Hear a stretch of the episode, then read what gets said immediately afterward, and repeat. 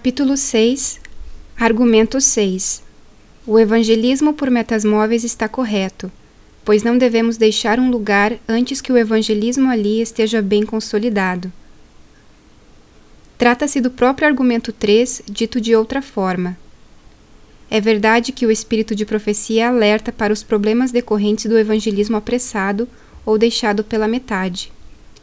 A diferença fundamental entre o evangelismo bíblico e o evangelismo por metas móveis é que o primeiro estabelece um plano evangelístico concreto, inclusive em termos de tempo necessário para sua conclusão, ao passo que o segundo apregoa que o evangelismo em um mesmo lugar nunca está suficientemente consolidado, pois qualquer suposta concretização é apenas um marco para a implantação de novas metas. Desse modo, tempos de permanência não devem ser nem mesmo discutidos.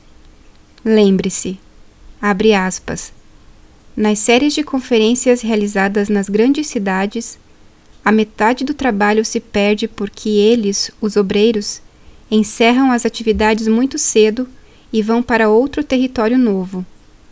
Paulo se demorou evangelizando os seus territórios, continuando o trabalho durante um ano num lugar e um ano e meio noutro, a pressa em encerrar logo uma série de conferências tem produzido, muitas vezes, grandes perdas. Fecha aspas. Carta 48, 1886.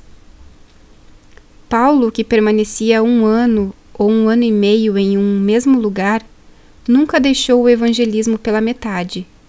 É certo que as igrejas estabelecidas continuavam sendo cuidadas por obreiros mas isso é muito diferente de insistir em estratégias evangelísticas ostensivas e dispendiosas em um mesmo local por tempo indeterminado.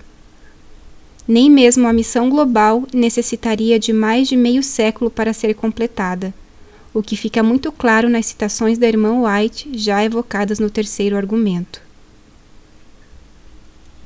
Capítulo 6, Argumento 7 O evangelismo por metas móveis não é ruim, pois já há bastantes missionários nas terras distantes, de qualquer forma. Trata-se de uma afirmação que não quer dizer absolutamente nada se não houver com o que comparar a suposta abundância de missionários nas terras distantes. Há muitos deles em relação a quê? Ao total de missionários? Ao total dos recursos disponíveis para evangelismo? Ou à importância da grande comissão? Torna-se até mesmo enfadonho insistir nas orientações do espírito de profecia, mas há tantas delas a respeito disso que não há como escapar. Abre aspas. Há os que pensam que têm a obrigação de pregar a verdade, mas não ousam aventurar-se a sair da praia e não pescam nenhum peixe. Preferirão andar entre as igrejas, repassando sempre o mesmo terreno. Informam que apreciaram muito que fizeram uma boa visita, mas em vão esperamos pelas almas que estariam convertidas à verdade por meio de sua cooperação. Esses ministros navegam próximo demais à praia. Avancem eles para o mar alto e lancem as redes onde estão os peixes. Não há falta de trabalho para ser feito.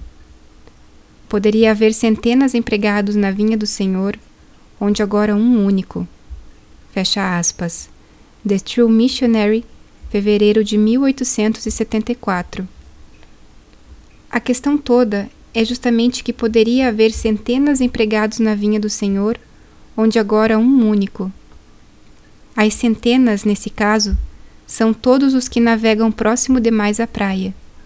Enquanto há recursos evangelísticos ociosos ou mal alocados, represados em lugares já excessivamente explorados, não se pode afirmar que já há suficientes missionários, pois seria o mesmo que tomar por justa e eficiente uma intensidade mediana ou subótima no apressamento da volta do Senhor. A única intensidade aceitável é a máxima, centenas, onde agora um único.